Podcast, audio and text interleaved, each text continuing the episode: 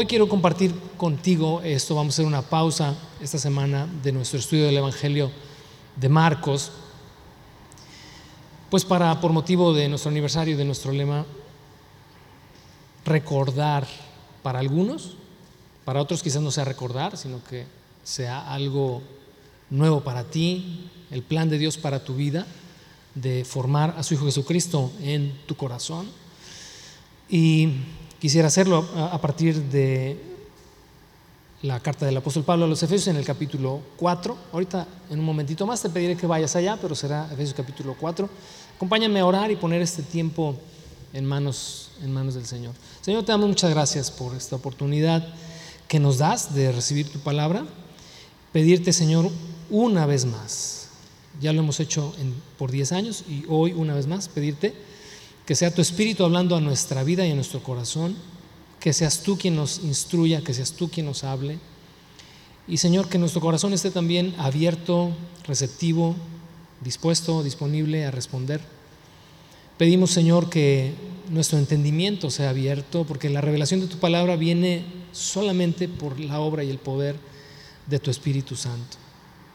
Ayúdanos a entenderlo, ayúdanos a comprenderlo y que esto, Señor, nos anime, nos inspire. Creo que lo que hoy tienes para hablarnos es inspiración, es motivación, es un empuje y es abrir nuestros ojos a una realidad que quizás para algunos, como bien decía hace un momento, pudiera ser nuevo.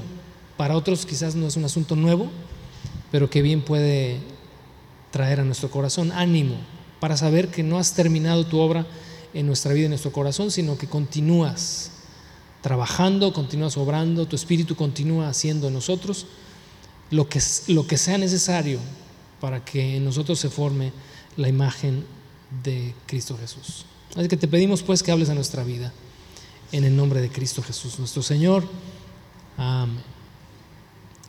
Para quienes tuvimos la oportunidad de conocer al profe Armando, a quien despedimos el año pasado, diciembre del año pasado, eh, ahora que estaba recordando que pues en cada aniversario siempre hemos tenido que hacer eh, pues como un recuento, ¿verdad?, de las personas que ya no están entre nosotros porque partieron con el Señor. En esta ocasión no dejé eh, pasar el recordar que pues ahora en diciembre nuestro profe partió con el Señor, pero recordé también muchas, ah, algunas pláticas, unas charlas que tuvimos en algunos desayunos y en algunas otras eh, ocasiones en las que el profe tuvo la oportunidad y ustedes tuvieron, algunos de ustedes tuvieron la oportunidad de escucharle. Eh, habló acerca de la identidad. Creo que era un tema que, del cual eh, daba él, pensaba mucho en ello y te daba, también te hacía pensar en cuanto a quién eres. Y en alguna ocasión, más de una ocasión lo escuché, elabora esta pregunta a partir ¿verdad? De, una, de una enseñanza, de una argumentación, en cuanto a quién eres o quién soy. Y bueno, mencionaba él pues, siempre la clásica respuesta, ¿verdad? Das tu nombre, das tu fecha de nacimiento, das la ciudad en la que vives, mencionas a qué te dedicas. Y él siempre decía, sí, pero eso no eres tú. Ese es tu nombre, esa es la fecha en la que naciste, ese es a lo que te dedicas, pero ¿quién eres tú? Y entonces de ahí desarrollaba toda una cátedra en cuanto a la identidad, quiénes somos. Y pues llevándonos siempre o aterrizándonos siempre en el punto de quiénes somos en Dios, quiénes somos en Cristo. Y fíjate que cuando, cuando le escuchaba o cuando platicábamos en torno a esto, siempre era interesante eh, reflexionar acerca de eso, de la identidad. Cuando comienzas a tener conciencia de quién eres realmente. Y a veces eso te hace caer en cuenta de quién no eres. Porque supones que eres algo o alguien, pero cuando analizas, cuando reflexionas en ti mismo, en tu vida, en lo que has hecho, en lo que has decidido, en dónde estás, hacia dónde vas, pues te das cuenta que a veces el concepto que tú tienes de ti mismo no es el correcto. Tienes una mala percepción de ti mismo. Y entonces es ahí donde entramos en crisis las personas, ¿no? Cuando nos damos cuenta que no somos lo que suponíamos ser. Y en cuanto a la identidad, fíjate que también recordé que en algún momento Jesús le preguntó a los discípulos, ¿quién dice la gente que soy yo? porque el Señor no batalló con saber quién era Él. Jamás tuvo crisis de identidad como la pudiéramos tener nosotros. La pregunta era más bien en qué piensa la gente de mí. Y tú sabes la respuesta, ¿verdad? Muy variada, muy diversa. Y la respuesta tan acertada de Pedro, tú eres el Cristo, el Hijo del Dios viviente. Y entonces la respuesta de Pedro, Jesús la pasa como con palomita, ¿verdad? Muy bien, Pedro. Porque yo no soy nada más Jesús el que nació de Nazaret, no soy el hijo de José el carpintero. Soy el Cristo, el Hijo del Dios viviente. Y entonces en esta descripción que Jesús hace de sí mismo, nos hace entender a partir de dónde se define la identidad de una persona. Hoy quiero hablarte en tres puntos solamente. Y en primero, en cuanto a esta pregunta de quién soy, quisiera definirlo como la identidad de una persona a partir de aquel que nos crea. La identificación de cada uno, de cada ser humano, parte o tendría que partir a partir de aquel que nos creó. No podemos encontrar nuestra identidad, nuestra raíz, es como aquel que vive en el extranjero, ¿verdad? Pero que no ah, nació allá, pero no es de allá. ¿No? Pues, yo nací aquí en Estados Unidos, pero pues hablo español, tengo un nopal aquí tatuado. Pues, o sea, nací aquí, pero no soy de aquí, ¿no? O sea, mi raíz tiene que estar en otra parte. Y a veces hay personas que hacen viaje a su país de origen, aunque no nacieron allá, porque quieren encontrar de dónde vienen, quieren saber de dónde vienen. Algo así más o menos es lo que quiero expresar con la búsqueda de nuestra identidad. Y tienes que, todo ser humano, para encontrar su identidad, tiene que ir a su raíz, de dónde viene, de dónde venimos. Génesis capítulo 1, no lo busques. Génesis capítulo 1, verso 26 y 27. Y dijo Dios, hagamos al hombre a nuestra imagen y a nuestra semejanza. Y luego dice el verso 27, y creó Dios al hombre conforme a su imagen, conforme a su semejanza, varón y hembra los creó. La identidad de Dios plasmada en el primer hombre y en la primer mujer. Una identidad fiel, una identidad intrínseca, porque todo lo que Dios es, lo plasmó, lo dibujó en esta primera pareja que habitó nuestro planeta. Y obviamente quien no considera que Génesis 1, 26 y 27 es la verdad y es la realidad, pues va a divagar toda su vida, toda su vida, considerando, pensando, investigando, reflexionando en las clásicas preguntas, ¿verdad? ¿Quién soy? ¿De dónde vengo? ¿Y a dónde voy? Y si no crees esa simple verdad, y digo simple porque es sencilla, pero es a la vez muy profunda, pues obviamente el ser humano vive siempre tratando de investigar de dónde viene. Y entonces las teorías y entonces las teorías, ahí le dejamos, ¿no? Acerca de cuál es el origen del ser humano. Y esas teorías debrayando en absurdos.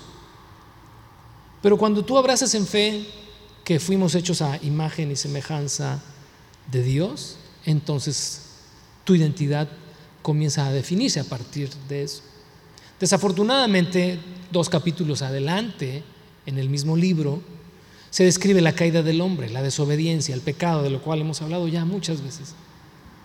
Y ahí, lo primero que sucede es que la imagen de Dios en la identidad del ser humano se distorsiona por primera vez.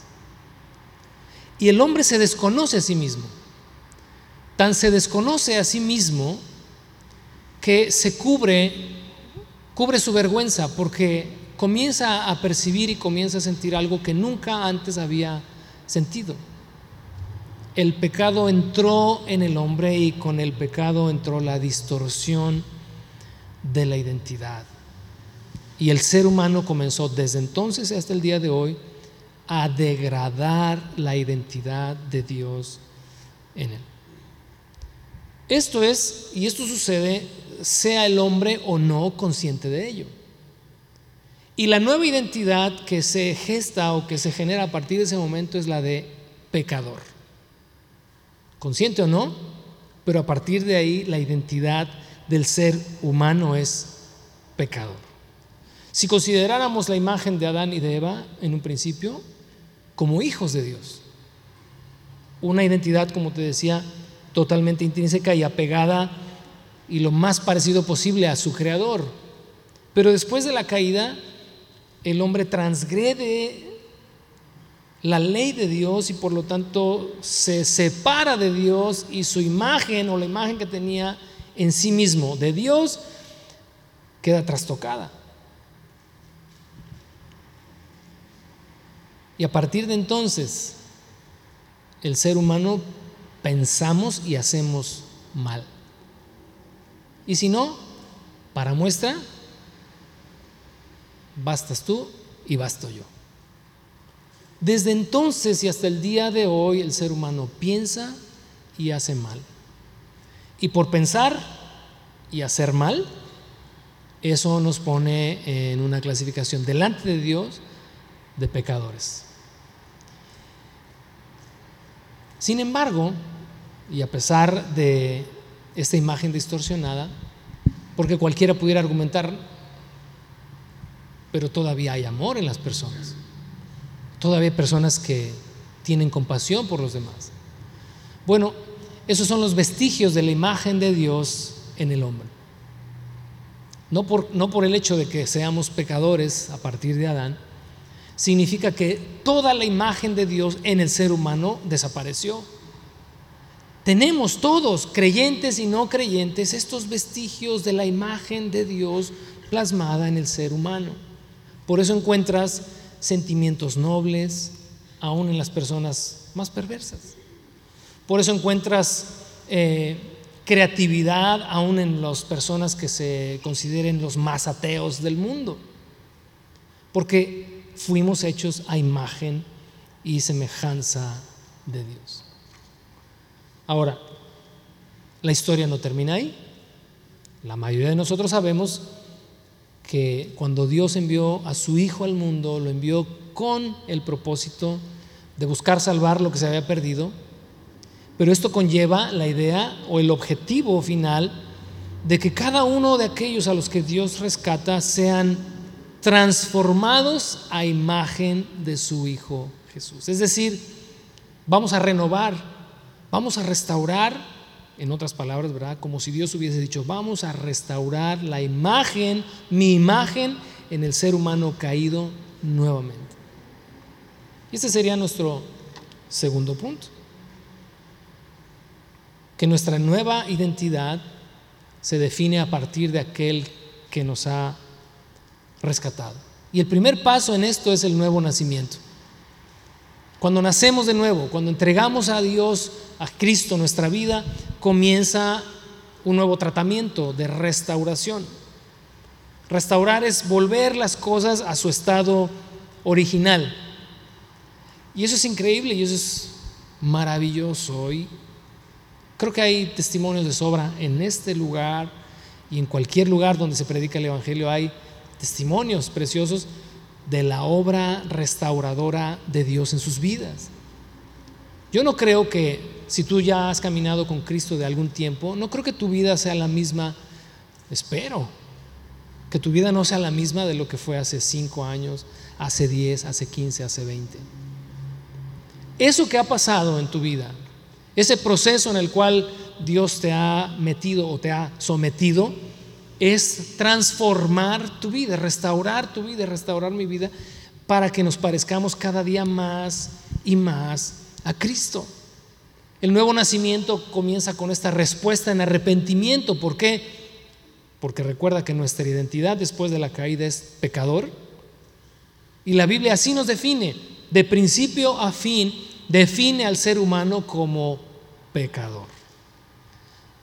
Fíjate que es interesante esta definición que Dios da del ser humano, porque obedece única y exclusivamente en cuanto al ser humano, a su pensar y a su hacer. La primera vez que Dios eh, destruyó el mundo y los que en él habitaban, con la excepción de Noé, es porque dijo, el pensamiento del hombre siempre es hacia el mal. Y tú considéralo en, en tu propia vida, en tu propia experiencia. ¿Qué es más fácil? ¿Pensar y hacer mal o pensar y hacer bien? Pensar y hacer bien siempre es algo que te cuesta trabajo, ¿no? Algo a lo que te tienes que disciplinar, algo a lo que te tienes que enfocar, algo a lo que te tienes que esforzar, porque va contra naturaleza, hablando de nuestra naturaleza caída. Pero hacer mal es de lo más sencillo y de lo más natural. Y si no, dime, ¿cuántos de ustedes les enseñaron a sus hijos a mentir? A ver, hijo, ven, ay Dios mío, eres malo para mentir ven, siéntate, vamos a hablar de hombre a hombre, ¿no? Mira, te voy a enseñar cómo se hacen las cosas mal. No lo necesitas hacer, ¿estás de acuerdo? La instrucción siempre es para qué? Para hacer las cosas bien. Pórtate bien, mira, haz esto, mira al otro, enderezate, o sea, piensa y haz bien. ¿Por qué? Porque intrínsecamente somos pecadores. Pero entonces, volviendo al nuevo nacimiento, cuando respondemos en arrepentimiento porque somos pecadores, Dios nos otorga su perdón, nos da su gracia, comienza entonces una nueva vida y en esa nueva vida comienza la restauración y en esa restauración Dios buscará siempre adecuarnos al modelo original. Adecuarnos al modelo original. Adán y Eva tenían el modelo original tatuado en sus corazones y en sus mentes. Después de ellos, después de la caída, nadie tiene el modelo enfrente al cual o hacia el cual transformarse. Por eso Dios envió a su Hijo Jesucristo, para hacer de Cristo el modelo perfecto hacia lo cual nosotros debemos encaminarnos. Ahora sí, acompáñame, Romanos capítulo 8, verso 28, por favor.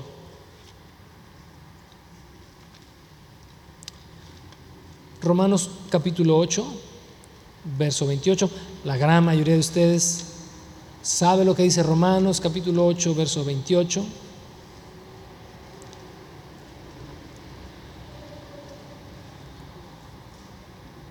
Verso 28, 29 y 30. Y sabemos, dice, que Dios hace que todas las cosas cooperen para el bien de quienes lo aman y son llamados según el propósito que Él tiene para ellos.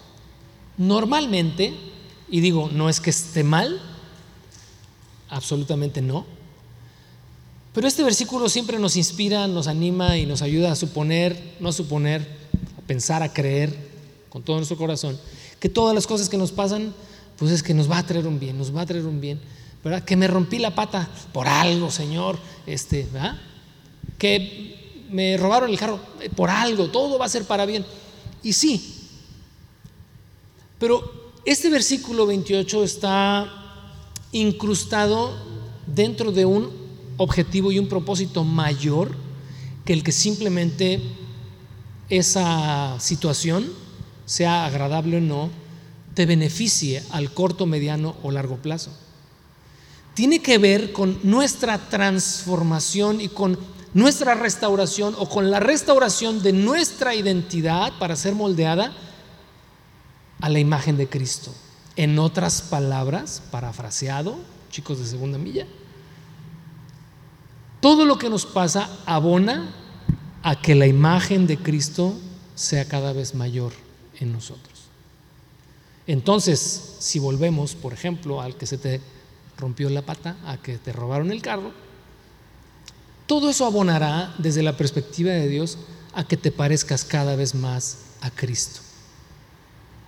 Ojalá que a partir de hoy, cada vez que citemos o cada vez que nos asomemos a Romanos 8:28, lo entendamos desde esa perspectiva.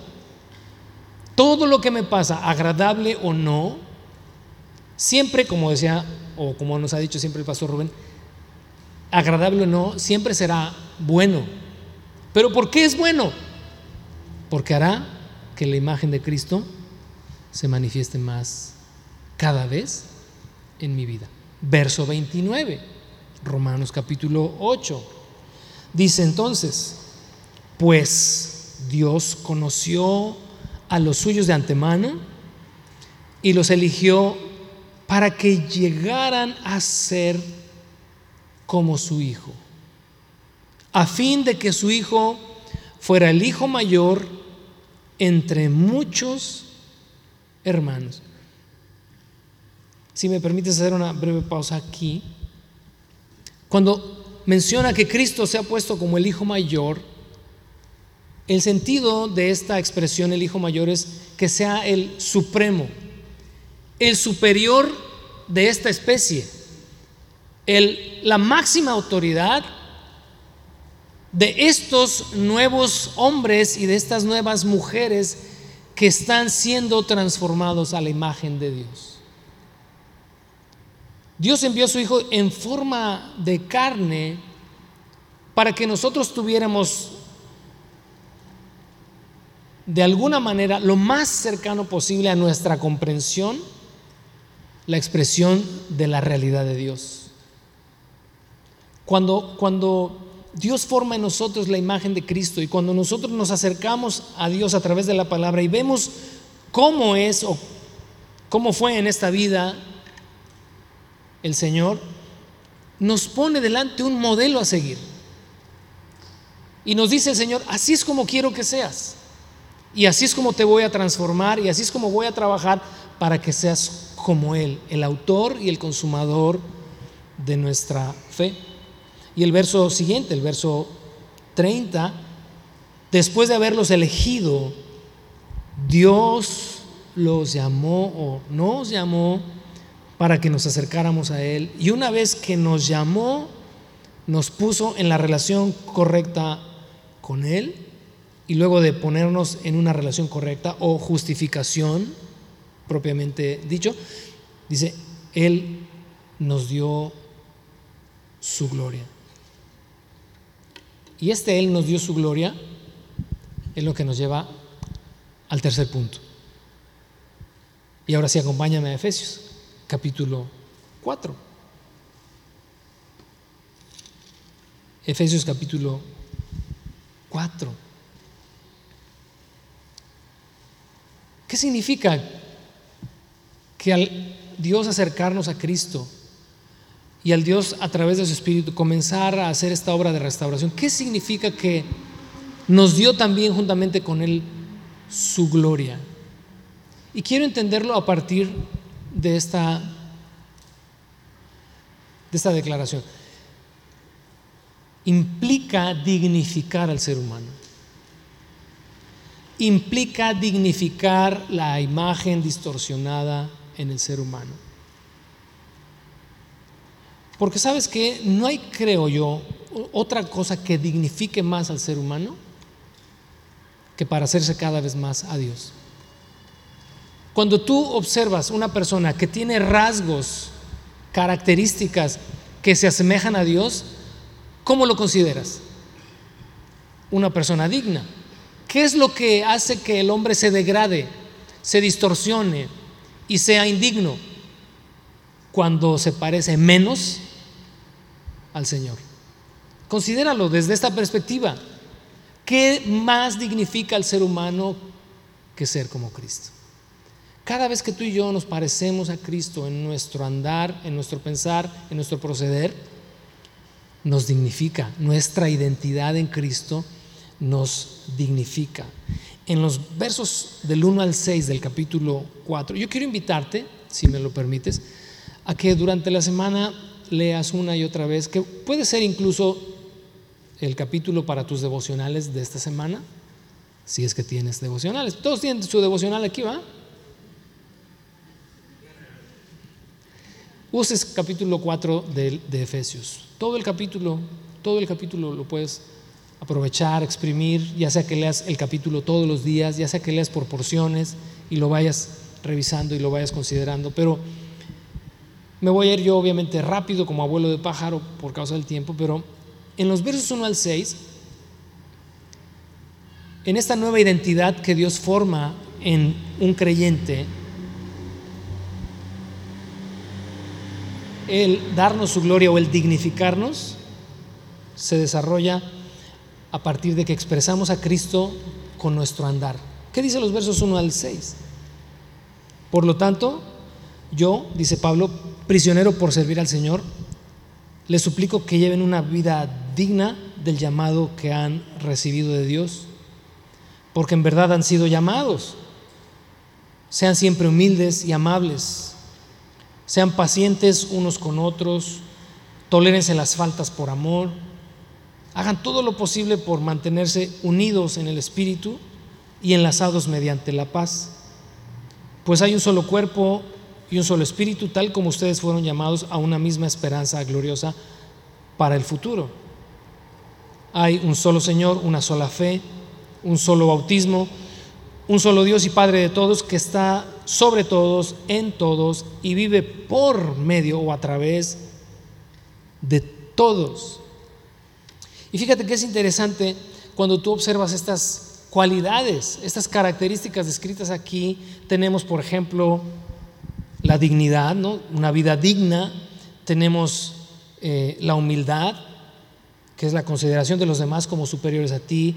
Tenemos la amabilidad, tenemos la paciencia, tenemos la tolerancia, tenemos el amor, tenemos la paz, la unidad, la esperanza, etcétera, etcétera.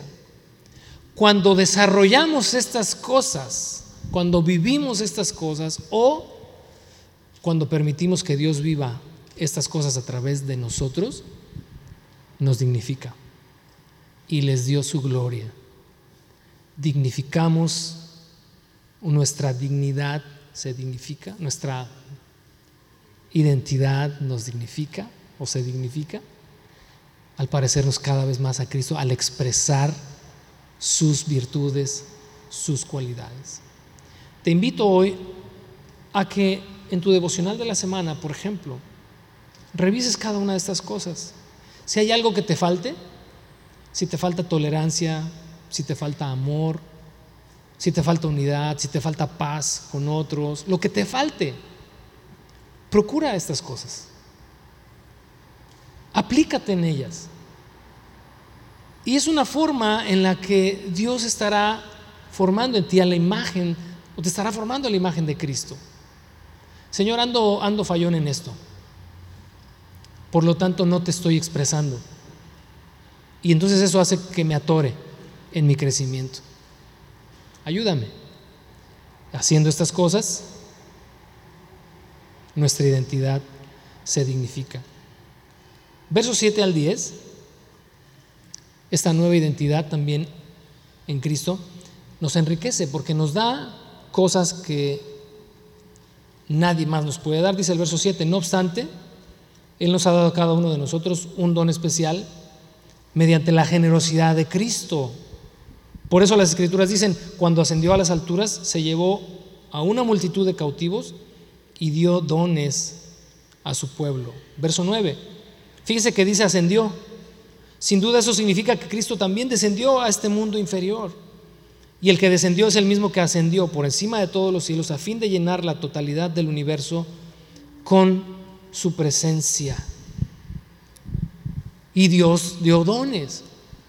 Y también nuestra identidad no solamente se renueva y se restaura, sino que también se enriquece. Porque Dios te ha dado a ti y me ha dado a mí, porque para muchos de nosotros ya es un tema muy viejo, muy viejo. Dios nos ha dado dones. Y estos dones son para compartirlos. Lo que Dios te haya dado es para beneficiar a los demás. Hazte una pregunta el día de hoy. ¿Qué es lo que he recibido de Dios? ¿O qué es lo que he recibido de Dios y no he trasladado? Agua que no has de beber, dice el dicho. Déjala correr, no te hagas. En o si lo quieres en Reina Valera, no os hagáis, dijo el Señor. Tienes que dar aquello que has recibido, porque lo has recibido de gracia. Dice, subió a lo alto y dio dones a los hombres, con la finalidad de que nos enriquezcamos mutuamente. Para eso existen las iglesias. Porque si igual y tú te preguntas, bueno, ¿Cuál es la finalidad de que existan las iglesias? De que las personas se concentren en un lugar, de que se relacionen entre sí. Tiene todo que ver con la edificación. Y la edificación tiene todo que ver con una nueva identidad. Que cada día te parezcas más y más a Cristo. Por lo tanto, cuando no servimos a los demás con los dones que Dios ha puesto en nuestras manos, generamos una gran deuda delante de Dios y delante de otros. La nueva identidad que Dios te ha dado tiene también un objetivo. Igual, en tu reflexión durante la semana, en tu consideración de estas cosas, pregúntate a ti mismo, ¿qué es aquello que he recibido de parte de Dios? Ahí en Romanos capítulo 8, Primera de Corintios también, tienes ahí en, ambas, en, en Efesios también, capítulo 4, tienes un gran listado de dones espirituales, muchos de ellos son de orden práctico, son las cosas que Dios te ha dado y más de uno Dios ha puesto en tus manos. Y no lo puedes enterrar y no lo puedes guardar. Ya hemos escuchado también las parábolas que Jesús habló en cuanto a recibir de Dios algo y guardarlo, enterrarlo y decir, pues no, yo esto no es para mí, que otros lo hagan. Tenemos que dar cuentas algún día de lo que Dios haya puesto en nuestras manos. No se trata solamente de celebrar que cumples un año más como iglesia, sino de revisar en estos 10 años, o en 5, o en 4, o en 3, en 1, en el tiempo que tengas aquí en este lugar, qué tan dispuesto o qué tan dispuesta has estado delante de Dios para dar a otros lo que de Dios has recibido. Porque eso también define tu identidad en Cristo. No te define solamente la transformación, sino también tu servicio eso te define también como hijo de Dios, porque sabes entonces que tienes un lugar en su reino, tienes un lugar en su familia, eres útil en sus manos. Yo espero que todos aquí estemos dispuestos y disponibles para estas cosas. Y por último, en los versos 11 al 16, esta nueva identidad en Cristo nos dignifica porque nos hace cada día parecernos más a Cristo. Tan sencillo. Porque hace que cada día más y más tú y yo nos parezcamos al Señor. Y mira, en los versos 11 al 16, dice, ahora bien, Cristo, continuando, ¿verdad? Con estos dones, dice, ahora Cristo dio los siguientes dones a la iglesia, los apóstoles, los profetas, los evangelistas y los pastores y maestros ellos, dice, tienen la responsabilidad de preparar al pueblo de Dios para que lleve a cabo la obra de Dios y edifique la iglesia, es decir, el cuerpo de Cristo. Verso 13, ese proceso continuará hasta que todos alcancemos la unidad en nuestra fe y conocimiento del Hijo de Dios, que seamos maduros en el Señor, es decir, hasta que lleguemos a la plena y completa medida de Cristo. Ese es el objetivo, hasta que todos lleguemos a la plena y completa medida de Cristo. Entonces, verso 14, ya no seremos inmaduros, como los niños. No seremos arrastrados de un lado a otro, ni empujados por cualquier corriente de nuevas enseñanzas. No nos dejaremos llevar por personas que intentan engañarnos con mentiras tan hábiles que parezcan la verdad. En cambio, dice el verso 15, hablaremos la verdad con amor, nuestro verso lema, ahí lo traes en tu playera, y así creceremos en todo sentido hasta parecernos más y más a Cristo, quien es la cabeza de su cuerpo, que es la iglesia. Él hace que todo el cuerpo encaje perfectamente y cada parte al cumplir con su función específica ayuda a que las demás se desarrollen y entonces todo el cuerpo crece y está sano y lleno de amor. Y lo primero que tenemos aquí es que la vida espiritual, la vida cristiana es un proceso. Para quienes, por ejemplo, hace una semana entregaron su vida a Cristo, hubo algunas personas que después de la reunión pasaron aquí al salón del lobby, alguien oró por ellos y están comenzando su caminar con el Señor. Esta imagen distorsionada en ellos ahora comienza a tener una nueva identidad. Pero en una semana no se gesta una identidad plena. O sea, hoy no eres tan parecido a Cristo que qué bárbaro. O sea, en una semana ya la armaste, ya estás listo para irte con el Señor. ¿no? Es un proceso. Y todos nosotros estamos también inmersos en ese proceso, indistintamente del tiempo que tengas caminando con Cristo. Nunca puedes tú pensar, jamás pienses de ti que ese proceso ya terminó y que ahora pues, solamente enseñas a los demás pues, porque están de plano. Todos estamos en ese proceso. Y a veces decimos, ya cuando te mueres es porque ese proceso terminó. Y sabes que tengo mis dudas. Tengo mis dudas no porque el proceso continúe después, no simplemente porque es un proceso indefinido. Y el día que te mueres, no te mueres porque ya este ya se murió porque es perfecto. Porque cada vez que voy a un funeral digo, no, este todavía le faltaba un poquito de cocimiento. La verdad, o sea, yo no sé dónde sacamos eso, yo también lo he dicho muchas veces y ahí me disculpo y ahí me perdonas, pero no. A veces nos morimos así, imperfectos. No, más bien, no, no, no, espérame, me regreso. Siempre nos morimos así, imperfectos. Siempre nos moriremos así. No llegaremos a esa perfección moral, jamás. ¿Por qué? Porque hay mucho de Adán en nosotros. Simplemente morimos porque ese día es el que Dios determinó como tu fecha de caducidad y listo.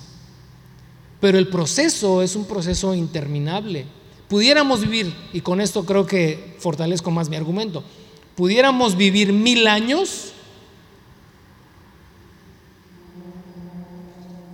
y nunca dejar de aprender. Y siempre tener la necesidad de cambiar algo. Y siempre tener la necesidad de ser un poco más diferentes de lo que somos. Porque puedes llegar a tus 80, a tus 90 y estar batallando en tu interior con las mismas cosas con las que batallabas 50 años antes que comenzaste tu caminar con Cristo. ¿Por qué? porque hay una naturaleza caída en nosotros. Por lo tanto, el Señor siempre está ocupado en que tú y yo seamos transformados a la imagen de Jesús, porque es un proceso de toda la vida. Esto es un proceso. Pero esto es algo que se aprende, fíjate. Dice aquí, entre los dones, en esta porción dice que entre los dones que Dios dio a la iglesia, dice dio apóstoles, evangelistas, profetas, maestros, pastores, ya te los di en desorden, pero bueno, son los cinco finalmente. Dice, para que equipen a la iglesia, aquellos que van llegando, aquellos que van comenzando. Entonces significa que una nueva identidad se aprende.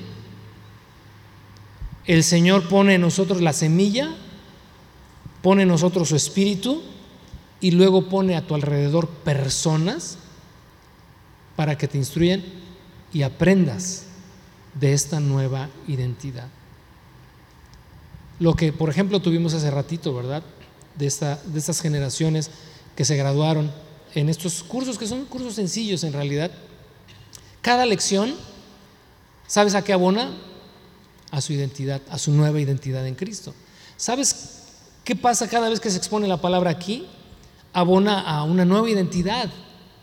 ¿Sabes qué pasa cada vez que nuestros niños reciben instrucción?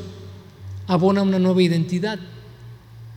Porque hay como los ves, hay como los ves esos pequeños angelitos, traen dentro de sí una semilla llamada pecado, que lo único que tiene que pasar para que eso germine y polule en ellos es tiempo. Es tiempo y es no hacer nada. Si tú a un niño no le instruyes en cuanto a Dios, olvídate, se va a perder. Oye, pero no, ¿cómo me dices eso? Si mis hijos son re buenos, no conocen al Señor, pero son re buenos. Esa puede ser tu perspectiva, incluso mi perspectiva puede ser la misma, pero desde la perspectiva de Dios, toda persona alejada de Dios, en la cual la imagen de Dios no se está restaurando en él o en ella, ¿qué te digo?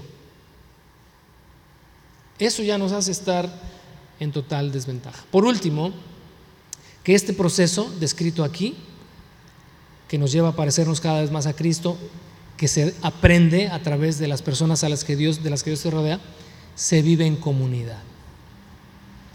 Lo que acabamos de leer, el desarrollo, el crecimiento, se vive en comunidad. No hay llaneros solitarios en el reino de Dios. Esto y no digo esto aquí semillas, sino esto aquí, las que están al otro lado de la calle, todas las iglesias que están en la colonia, todas las iglesias que están en la ciudad, en el estado, en el país y en el mundo entero. Cada una de estas comunidades de fe se congregan, se reúnen, se nutren. El crecimiento se da en comunidad. Aquel que considera que la iglesia no es tan necesaria, yo y Dios aquí en mi casa, eso no existe. No significa que no puedas tener una relación o comunión con Dios fuera de este núcleo, eso no significa. Pero jamás implica o jamás supone que vivas tu relación con Dios fuera de la comunidad. Para quienes están aquí por primera vez, no, porque vuelvo a repetir, pasa aquí y en cualquier iglesia de, la ciudad y del mundo. No estamos diciendo como que aquí, nosotros, de esa puerta para acá, jamás. Sino como esta, cualquier iglesia en la que se predique el Evangelio, se debe vivir la vida en comunidad, porque a partir de vivir la vida en comunidad es que se desarrolla nuestra identidad o nuestra nueva identidad en Dios, pareciéndonos cada vez más a Cristo. Aquí tenemos hoy, ¿verdad?, nuestro lema y espero que nos acompañe durante todo el año. Y el verso, porque el, lema del otro año será otro, pero la palabra de Dios implícita aquí, esa nos debe acompañar el resto de nuestra jornada. Nunca, nunca, nunca dejes que este proceso pause y mucho menos que termine. Déjalo correr, déjalo correr en tu vida, deja que Dios siga haciendo en ti su obra Deja que Dios siga trabajando en ti y cada vez que te vas al espejo, considera, ¿me parezco hoy un poquito más a Cristo que ayer o no? Si la respuesta es no, vamos regresando, vamos, creo que vamos de reversa, entonces haz una pausa y dile, Señor, algo estoy haciendo mal, algo estoy haciendo mal, algo estoy pensando mal, algo estoy determinando mal. Ayúdame porque quiero seguir adelante. La senda del justo, dice la escritura, es como la luz de la aurora que va en aumento hasta que el día es perfecto. De eso se trata, que sigamos adelante. Por lo tanto, te exhorto, te animo, te invito. No dejes, no dejes de ser parte de lo que Dios quiere hacer en tu vida a través de esta o de cualquier iglesia en la que Dios te haya sembrado. Oramos. Señor, te damos muchas gracias en esta mañana. Primeramente por darnos la oportunidad de haber sido recibidos en gracia, en misericordia, después de vivir una vida totalmente alejada de ti, con una imagen totalmente distorsionada en nosotros en cuanto a nuestra identidad, en cuanto a aquello que nos define, definidos como pecadores, Hoy, Señor, darnos en Cristo Jesús una nueva, una nueva identidad. Gracias por lo que has hecho en nuestras vidas, por lo que permites que suceda en nuestras vidas y lo que nos ha traído hasta este momento, hasta este punto de nuestra existencia. Para muchos de nosotros ha sido un proceso largo y a veces es largo por nuestra propia necedad, es largo por nuestra propia desobediencia, por nuestra indisciplina. Se vuelven procesos largos y a veces desgastantes, de lo cual somos nosotros los únicos responsables. Pero gracias porque a pesar de ello, Señor, tú no nos has dejado, no nos has abandonado, porque tu plan y tu propósito sigue adelante, aún a pesar de nosotros. Y has pasado por alto muchas cosas en nuestra vida, en algunas otras nos has disciplinado, pero finalmente todo eso obedece a una sola cosa, restaurar tu imagen en nosotros. Por lo tanto, no podemos más que agradecerte, Señor, decirte gracias, gracias, gracias por no abandonarme. Gracias por no dejarme a mi suerte. Gracias por seguir empujándome. Gracias poner, por poner en mí cada día este deseo de parecerme más a Cristo. Y sé que es algo que tú haces en nosotros, Señor. A veces ni siquiera nosotros lo queremos, hasta nosotros mismos lo estorbamos, lo boicoteamos, pero, oh Señor, pues gracias otra vez, gracias por no dejarnos y no soltarnos, Señor. Hoy te pido, Padre, que, hoy te pedimos, te pedimos, que despiertes en nosotros un deseo renovado de ser como tú, Señor. Que no sea una simple expresión, que no sea solamente el responder a el lema de nuestro aniversario como iglesia, sino que sea una convicción que emerja a partir de una necesidad, que al considerarnos a nosotros mismos, al evaluarnos a nosotros mismos, podamos decir, Señor, no, te necesito más y más y más. Hay mucho de Adán en mí, hay mucho de Eva en mí. Quiero más de Cristo, quiero más de Cristo. Ayúdame a ser más como tu Hijo Jesucristo, Señor. No dejes de obrar en mi vida y en mi corazón. En nuestra vida y en nuestro corazón como iglesia. Que si algo nos pueda definir en este lugar, es eso, que nos parecemos cada vez más a Cristo en estas cosas que hemos leído, en amor, en gracia, en perdón, en unidad, en paz, en tolerancia, en respeto mutuo, en humildad, en todas estas virtudes que Cristo expresó sin ningún problema, para nosotros a veces es difícil. Pero ayúdanos, Señor, a expresarlas, porque de esa manera dignificamos nuestra vida y la imagen de Cristo en nosotros. Ayúdanos, ayúdanos, ayúdanos, Señor. La obra que has comenzado, perfeccionala hasta el día de Jesucristo. Y todos decimos,